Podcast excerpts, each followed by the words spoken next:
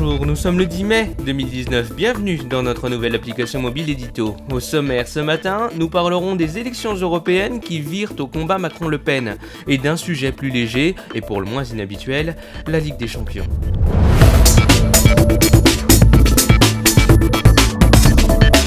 Pressé, votre revue de presse en mode express. Jason Vallée. Dans ce monde, qui ne tourne décidément pas rond, il reste encore uni autour d'un sport, celui du ballon rond. L'équipe parle aujourd'hui dans ses colonnes d'une fièvre verte. Plus de 35 000 supporters sont attendus ce soir dans le chaudron pour pousser les Verts à la victoire, avec le fol espoir de coiffer Lyon sur le fil de sa course à la C1. Le match Saint-Étienne-Montpellier est l'occasion d'effacer le traumatisme de 2014.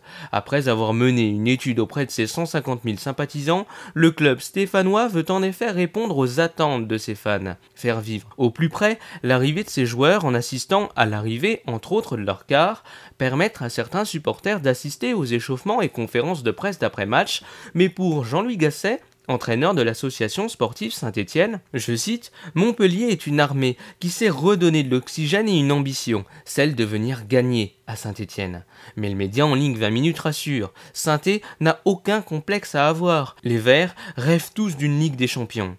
Sans transition, à quoi sert l'Europe? Titre à sa une le mensuel Alternatives économiques. On pourrait dire qu'une union qui nous a permis de vivre en paix depuis trois quarts de siècle et qui a survécu à la crise de 2008 est là pour durer. Mais dans l'article, au titre évocateur, le projet européen est-il mort? Cela laisse entrevoir le point de vue général. Le Royaume-Uni, deuxième puissance de l'Union, veut quitter le bateau. De plus, la plupart des pays d'Europe centrale et orientale se sont dotés de gouvernements eurosceptiques. L'idée de base des pères fondateurs était qu'à force de faire des affaires ensemble, nous serions amenés à faire de la politique ensemble. Mais cela n'a jamais vraiment fonctionné. Dans un tel contexte, chaque pays a intérêt à abaisser le goût du travail et à exporter davantage chez ses voisins. Si un seul pays agit dans ce sens, il peut être gagnant.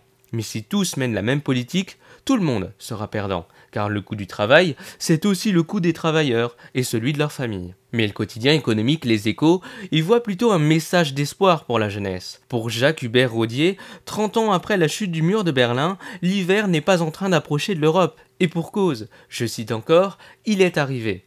À l'heure de Donald Trump, le monde devient orphelin d'une Amérique universaliste et optimiste. Mais le politologue y voit là une opportunité. L'avenir, s'il n'est plus à Washington et qu'il n'est pas non plus à Pékin ou à Moscou, est en Europe, à condition que la jeunesse européenne parvienne à un sursaut. Pour lui, Donald Trump n'est pas invincible.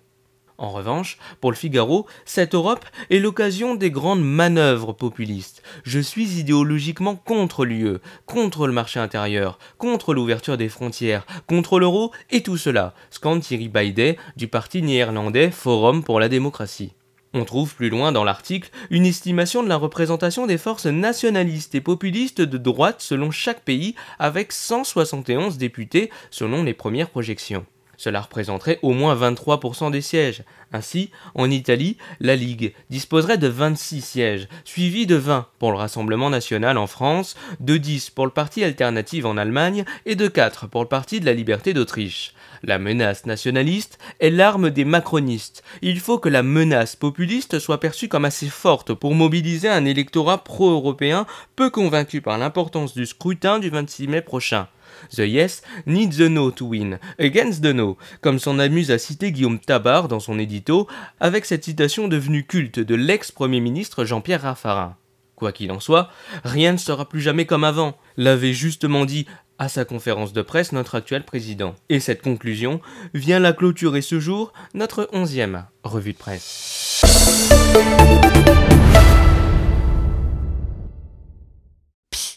Avant de quitter le podcast, Edito, c'est aussi une application mobile, disponible sur l'App Store et le Google Play Store. Alors téléchargez-la sans plus attendre en cliquant sur le premier lien de la description. Et en plus, elle est gratuite.